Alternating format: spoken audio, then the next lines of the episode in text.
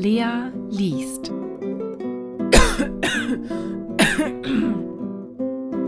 Grimms Märchen, der Froschkönig oder der eiserne Heinrich.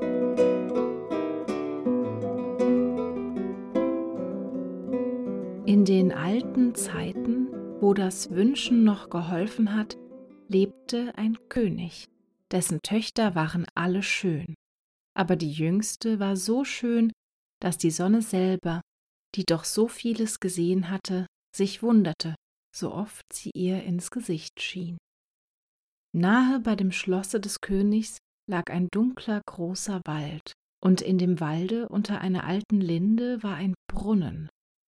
Wenn nun der Tag recht heiß war, so ging das Königskind hinaus in den Wald und setzte sich an den Rand des kühlen Brunnens.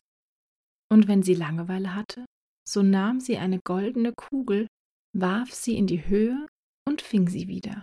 Das war ihr liebstes Spielwerk. Nun trug es sich einmal zu, dass die goldene Kugel der Königstochter nicht in ihr Händchen fiel, das sie in die Höhe gehalten hatte, sondern vorbei auf die Erde schlug und geradezu ins Wasser hineinrollte. Die Königstochter folgte ihr mit den Augen nach, aber die Kugel verschwand, und der Brunnen war so tief, dass man keinen Grund sah. Da fing sie an zu weinen und weinte immer lauter und konnte sich gar nicht trösten. Und wie sie so klagte, rief ihr jemand zu. Was hast du vor, Königstochter? Du schreist ja, dass ich ein Stein erbarmen möchte.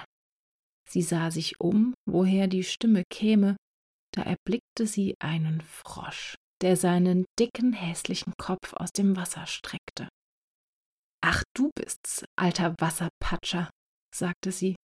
Ich weine über meine goldene Kugel, die mir in den Brunnen hinabgefallen ist. Sei still und weine nicht, antwortete der Frosch. Ich kann wohl Rat schaffen, aber was gibst du mir, wenn ich dein Spielwerk wieder heraufhole? Was du haben willst, lieber Frosch, sagte sie, meine Kleider, meine Perlen und Edelsteine, auch noch die goldene Krone, die ich trage. Der Frosch antwortete Deine Kleider, deine Perlen und Edelsteine und deine goldene Krone, die mag ich nicht. Aber wenn du mich lieb haben willst und ich soll dein Geselle und Spielkamerad sein, an deinem Tischlein neben dir sitzen, von deinem goldenen Tellerlein essen, aus deinem Becherlein trinken, in deinem Bettlein schlafen, wenn du mir das versprichst, so will ich hinuntersteigen und dir die goldene Kugel wieder heraufholen. Ach ja, sagte sie, ich verspreche dir alles, was du willst, wenn du mir nur die Kugel wiederbringst. Sie dachte aber, was der einfältige Frosch schwätzt. Der sitzt im Wasser bei seinesgleichen und quakt und kann keines Menschen Geselle sein. Der Frosch, als er die Zusage erhalten hatte, tauchte seinen Kopf unter, sank hinab, und über ein Weilchen kam er wieder heraufgerudert, hatte die Kugel im Maul und warf sie ins Gras. Die Königstochter war voll Freude, als sie ihr schönes Spielwerk wieder erblickte, hob es auf und sprang damit fort. Warte, warte, rief der Frosch. Nimm mich mit, ich kann nicht so laufen wie du.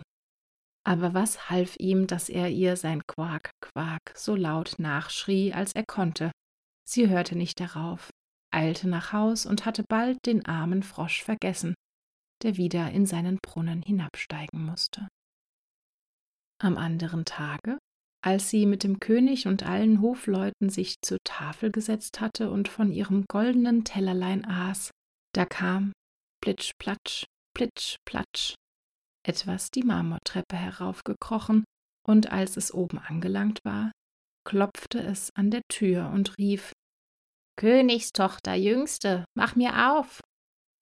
Sie lief und wollte sehen, wer draußen wäre, als sie aber aufmachte, so saß der Frosch davor.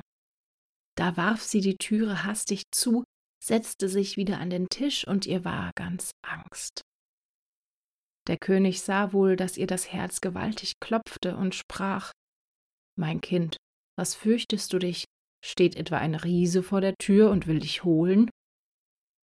Ach nein, sagte sie, es ist kein Riese, sondern ein garstiger Frosch. Was will der Frosch von dir? Ach, lieber Vater, als ich gestern im Wald bei dem Brunnen saß und spielte, da fiel meine goldene Kugel ins Wasser.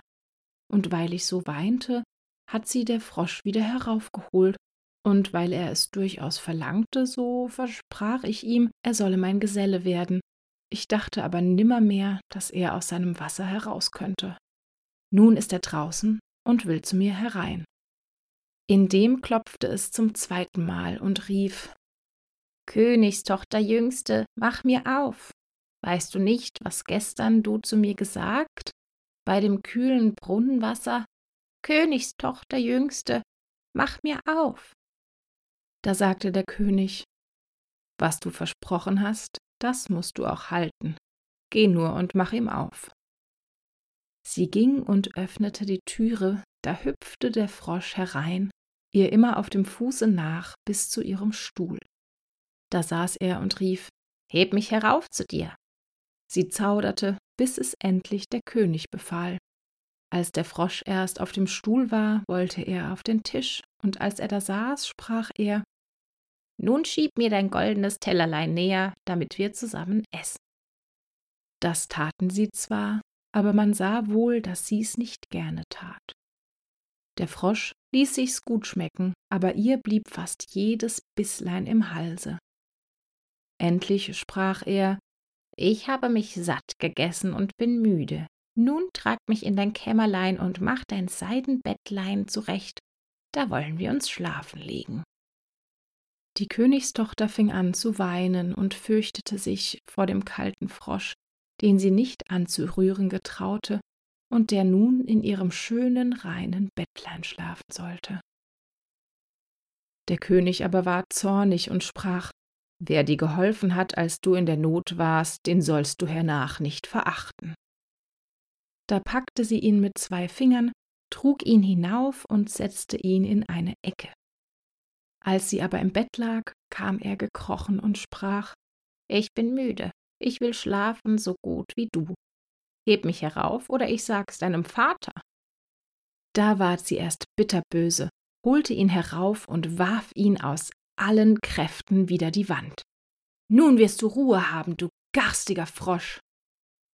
Als er aber herabfiel, war er kein Frosch, sondern ein Königssohn mit schönen und freundlichen Augen.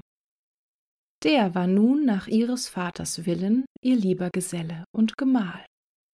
Da erzählte er ihr, er wäre von einer bösen Hexe verwünscht worden, und niemand hätte ihn aus dem Brunnen erlösen können als sie allein.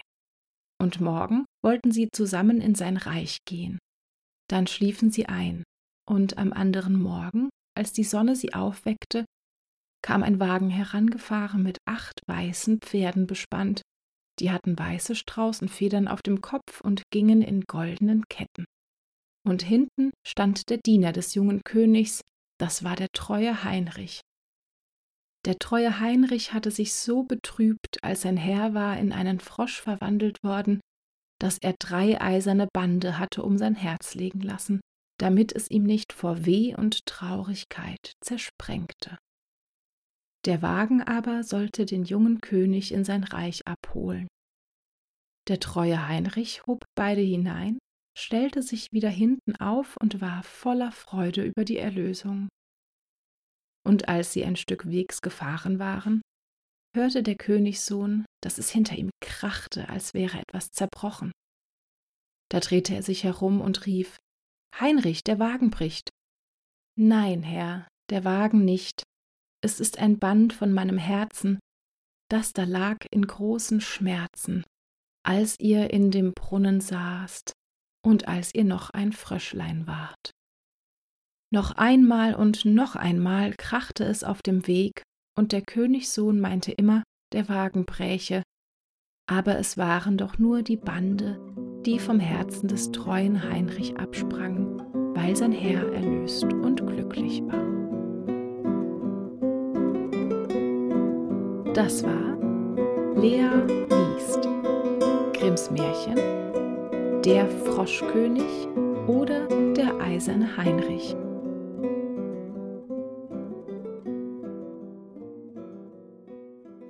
So, eigentlich hatte ich vor. Nee, ich muss anders anfangen. Hallo. ja, das war doch mal eine schöne Geschichte, hoffentlich. In der gab es sogar ein Happy End. Und ja, ein doppeltes Happy End sogar. Einmal für den Königssohn, der endlich kein Frosch mehr ist. Ein Dreif Moment, ein dreifaches Happy End. Erstens ist der Königssohn kein Frosch mehr. Zweitens hat die Königstochter einen Kerl, der kein Frosch ist, was ja auch immer, immer sehr gut ist, wenn äh, man einen Kerl abbekommt und keinen Frosch. Ja. und natürlich der treue Heinrich, für den gab es auch ein Happy End, denn endlich ist sein Herr kein Frosch mehr. Das hat mich am meisten gefreut eigentlich bei dieser ganzen Geschichte. Und eben fällt mir auch auf, morgen ist Valentinstag. Hätte ich vielleicht eine andere, ein anderes Märchen dafür wählen sollen? Weil, weiß ich nicht, so die Message dahinter ist irgendwie auch nicht so die beste. Du musst Leuten helfen, die dir auch geholfen haben, ist okay, das ist eine gute Message so, aber wenn du den Frosch scheiße findest, wirf ihn an die Wand und schau, ob ein verwunschener Prinz dabei rauskommt. Ja, ich hätte mir da vielleicht was Passenderes aussuchen können, aber habe ich nicht. Deswegen gab es eben heute den Froschkönig. Heute habe ich nämlich auch endlich mal etwas geschafft, ähm, wie vielleicht jemandem, der das gerade hört, auffällt, habe ich endlich ein wunderschönes Profilbild, das der liebe Simon für mich kreiert hat. Und es ist nicht mehr mein Selfie von vor über einem Jahr, als ich noch blond war, sondern es ist endlich ein cooles, cooles Artwork, das ja mich zeigen soll mit dem Buch und auf der einen Seite dem, mit dem Wolf so ein bisschen die Märchen repräsentieren soll und auf der anderen Seite mit dem Roboter so ein bisschen die Science-Fiction-Sachen beziehungsweise alles, was noch so kommt. Also wir werden sehen. Und vielleicht muss der Simon für mich dann den Roboter mal austauschen oder so. Aber fürs Erste bleibt das mein neues Profilbild. Ich liebe es über alles. Und mit diesem neuen Profilbild habe ich mich auch endlich mal rangesetzt und bin jetzt auf jeden Fall nicht mehr nur auf SoundCloud, sondern auch auf Spotify vertreten. Und morgen werde ich dann auch mal eine Facebook-Page machen, damit ich nicht immer meine Freunde mit meinen Posts nerven muss, sondern auf meinem normalen Facebook-Profil aufhören kann, über Lea Lies zu posten und dann einfach diese Facebook-Seite habe, die man dann irgendwie liken kann oder was auch immer. Genau, und eigentlich wollte ich nämlich jetzt für Spotify eine Folge 0 aufnehmen, weil ich das gesehen habe, dass viele Podcasts das haben. Also eine Folge 0, in der sie eben erklären, was sie so machen. Aber dann hätte ich ja gar kein Märchen heute aufnehmen können und dann dachte ich mir, nö, äh, ich lese heute lieber ein Märchen und kann mich ja immer noch morgen oder im Laufe der Woche mal an diese Folge 0 ransetzen. Und weiß, um ehrlich zu sein, auch noch gar nicht, was ich in dieser Folge 0 sagen will, außer dass das mein Podcast oder meine Vorlesesache ist. Ich bin Lea, Lea liest Sachen vor. Und vielleicht noch, dass man die ersten sieben Märchen getrost überspringen kann. ich wollte die aus Gründen der Reihenfolge einfach trotzdem mit hochladen. Aber mein geliebtes Mikrofon, mein geliebtes gutes Mikrofon existiert erst seit dem Märchen Der Tannenbaum. Ich glaube, das ist Märchen 8. Da steht dann auch dabei, ab jetzt immer in Qualitätsedition. Äh, Aber wenn jemand irgendwie auf meinen Podcast dann trotzdem stößt, der mich nicht kennt oder mich nicht vorher das schon irgendwo gesehen hat, der wird sich vielleicht wundern, wenn er dann das erste Märchen sich anhören will und denkt, es wurde mit einer Mikrowelle aufgenommen oder sowas. Genau, und äh, das wäre vielleicht ein ganz guter Disclaimer vorher, dass man, wenn man möchte, da gerne reinhören kann, aber wenn man qualitativen Content haben möchte, doch vielleicht die ersten sieben Titel überspringen soll. Ja, das ist heute passiert. Oh nein, ich habe überhaupt nicht. Oh nein, ich muss recherchieren. Moment. Ich habe überhaupt nicht nachgeschaut, was für ein was für ein Index hier wir haben. Wo sind wir hier? Multilingual Folk Database. Wen haben wir? Den, wo, wo finden wir den? Okay, wir suchen jetzt mal gemeinsam. Wo finden wir den Froschkönig? Ich würde sagen bei Tales of Magic. Entweder unter Supernatural Helpers oder unter Supernatural or Enchanted Wife, Enchanted Husband, glaube ich. Gucken wir mal. Nee. The Frog King, ist das das? Ja, da haben wir es. Wunderbar. Also, ich war richtig. Kategorie Tales of Magic, Unterkategorie Supernatural or Enchanted Wife or Husband. Hier ist es der Husband. Und die 440 ist der Froschkönig. A maiden promises herself to a frog in a spring. The frog comes to the door, the table, the bed turns into a prince. Das ist korrekt. Der Froschkönig oder der eiserne Heinrich. Genau, ATU 440. Wunderbar, dann habe ich das eben doch ganz fix mal nachgeschaut. Dann haben wir das auch geklärt. Und wie immer, Märchenwünsche gerne an mich. Nächste Woche gibt es wieder eine Kurzgeschichte von Dimitri. Da habe ich mich noch nicht entschieden, welche drankommt. Aber ich bin ziemlich sicher, dass eine längere drankommt, die ich wahrscheinlich in zwei oder drei Teile gliedern muss. Also nicht gliedern, die ist schon gegliedert. Die hat schon Unterkapitel. Aber ich weiß nicht.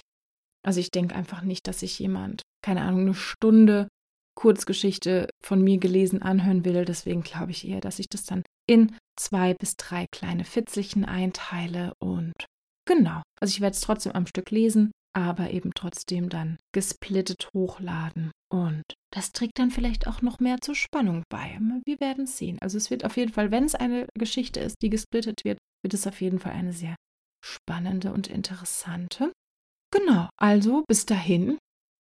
Seid nett zu den Fröschen, die euch euer goldenes Spielzeug wieder aus dem Brunnen holen. Und genau, das war's von mir. Eure Lea.